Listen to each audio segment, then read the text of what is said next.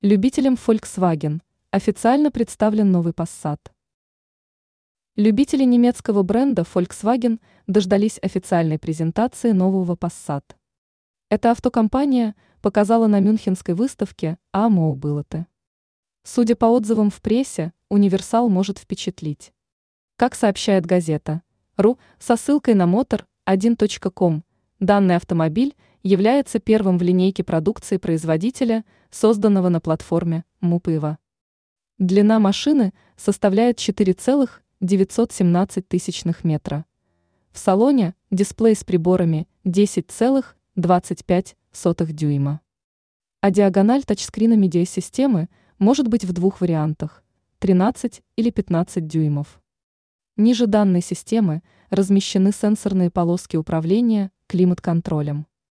Из технических особенностей обращается внимание на два варианта двигателя объемом ровно 2 литра каждый. Различают по мощности. У одного 204 лошадиных силы, у другого 265. А еще имеются три турбодизеля объемом 2 литра и мощностью 122, 150 и 193 лошадиных сил. У всех версий авто автоматическая коробка передач есть возможность приобрести универсал с полным приводом. Кроме того, можно заказать машину с гибридной силовой установкой мощностью 204 и 272 лошади.